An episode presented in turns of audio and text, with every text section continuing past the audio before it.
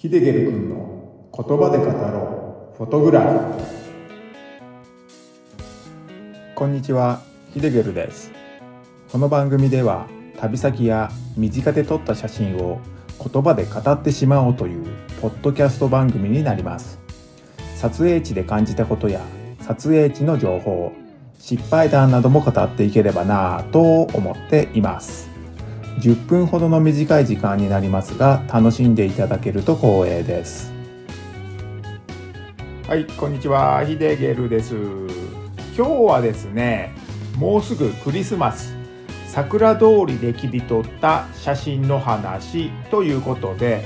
神奈川県の桜木町駅からインターコンチネンタルホテルへ続く道。これを桜通りというんですけれどもその桜通りで切り取った写真のお話になります。是非ね最後まで聞いてみてください。それでは始めていきます。みなとみらいにあるインターコンチネンタルホテル。このホテルはみなとみらいでもよく知られていて知らない人はいないんじゃないかなとは思うんですけれども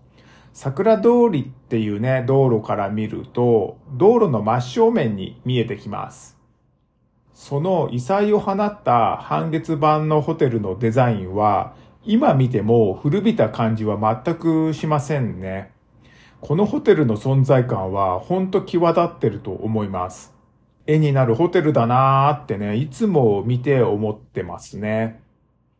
みなとみらいで開催する花火大会なんかはよく行くんですけれども、今年はこのホテルと花火を組み合わせて撮りました。その写真のお話もおいおいしようかなとは思っていますね。ホテルに続く桜通りなんですけれども、この通りには桜の木が道路の両脇に植えられているんですけれども、冬の時期にはライトアップの装飾が桜の木にされて、綺麗なイルミネーションで夜の街を照らしてくれるんですね。今回ご紹介する写真は、その桜通りで撮った写真になります。これを撮ったのは2年前の2021年12月になりますね。この時なんでわざわざ横浜まで行ってイルミネーションを撮ったのか全然覚えていないんですけれども、写真を撮った時のことは不思議と覚えてるんですよね。なんとなくなんですけれども、まあ、この時の情景だったり、どうやって撮ったとか、そういうのは不思議と覚えてるんですよね。まあ、行ったのは多分仕事で近くまで行ってて、その帰りに寄ったっていうことだとは思うんですけれどもね。まあそこら辺はね、どうでもいい話なんでね。はい。ではね、写真なんですけれども、縦の写真になっています。被写体はホテルですね。インターコンチネンタルホテルです。写真を上下2分割にしたときに、ホテルは写真の上部分に大きく写しています。ただですね、写真の中心というわけではなく、少し左に寄せています。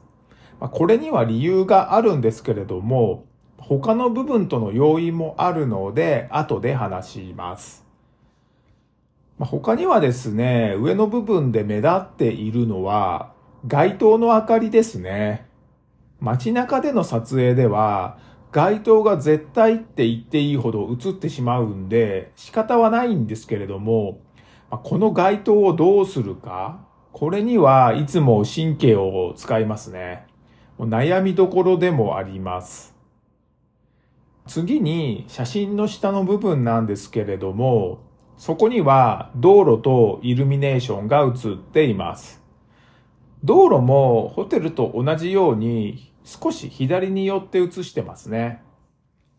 道路の脇にはイルミネーションで飾られた桜の木が連なっていて、青やオレンジといった色の光が灯っています。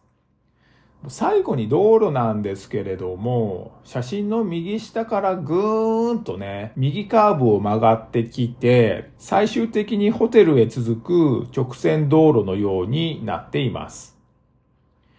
車の後席も映していて、手前からホテルに向かう車のテールランプも帯状で映ってくれてます。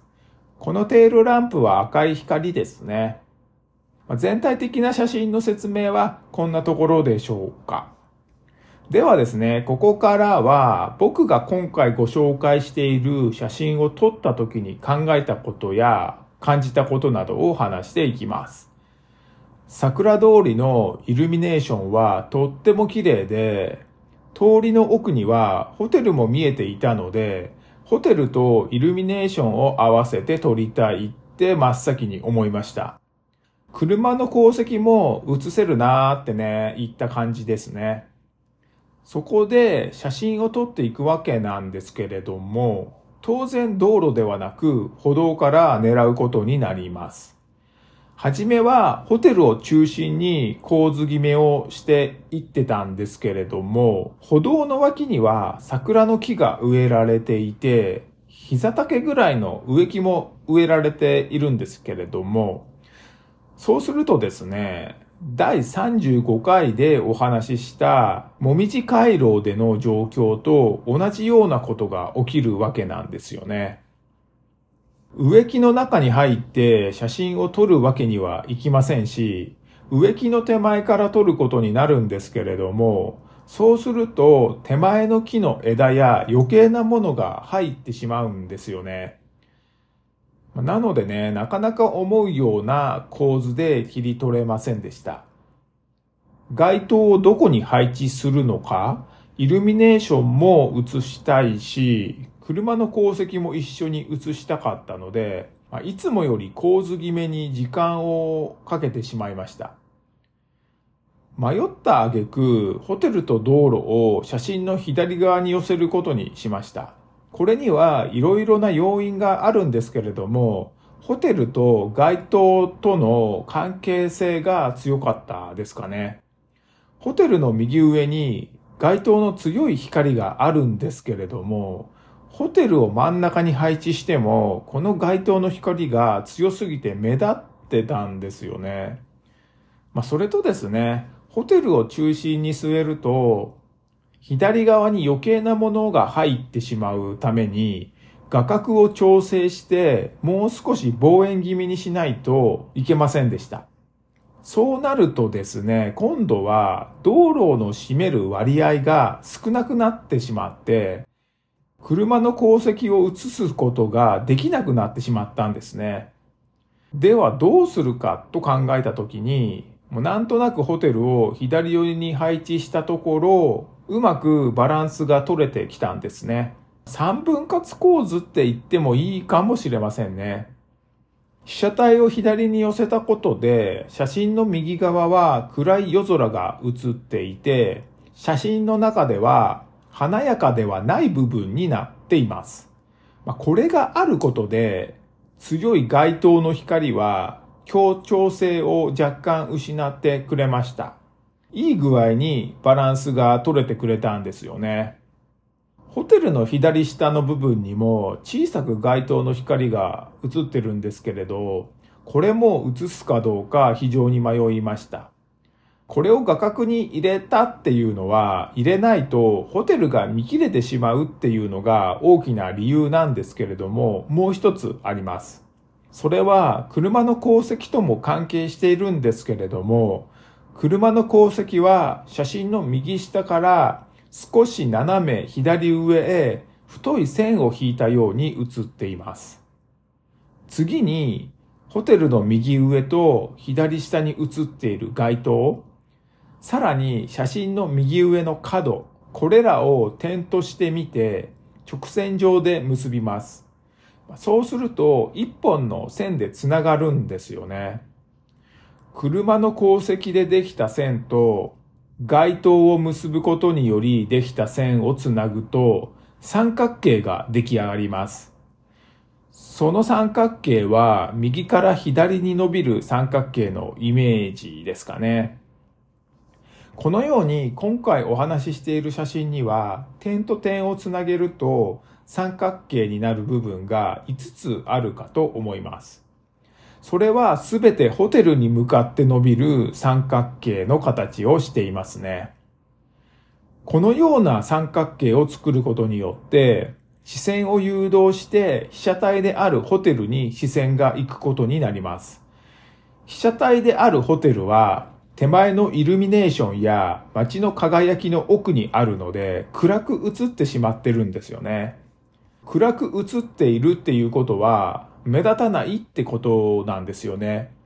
被写体にしているのに一番目立たない存在。ではどうするかってことなんですけれども、被写体を大きく映す、被写体に視線を誘導する、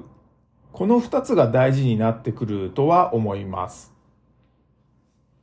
レタッチ時に被写体だけを明るくするってこともできたんですけれども、そうすると面白みがなくなってしまいそうだったので、今回の写真ではそれはしませんでした。イルミネーションが灯っている桜通りの先にある建物これは一体何なんだろうって想像力が湧いてくるんではないかなってねこの写真を見ると思います。はい。ではですね今回はもうすぐクリスマス。桜通りで切り取った写真の話ということで主に構図のお話みたいになってしまいましたが神奈川県の桜通りから切り取った写真のお話をさせていただきました。今回お話に出てきた写真を見たいという方は概要欄に URL を貼っておくので写真の中に隠れている三角形を探してみてください。URL をクリックすれば見れるようになっていますので是非ご覧になってください。この番組のご意見ご感想質問などがありましたらこちらも概要欄に Q&A コーナーを設けていますのでお気軽に書き込んでみてくださいそれでは最後までご視聴ありがとうございましたヒデゲルでした。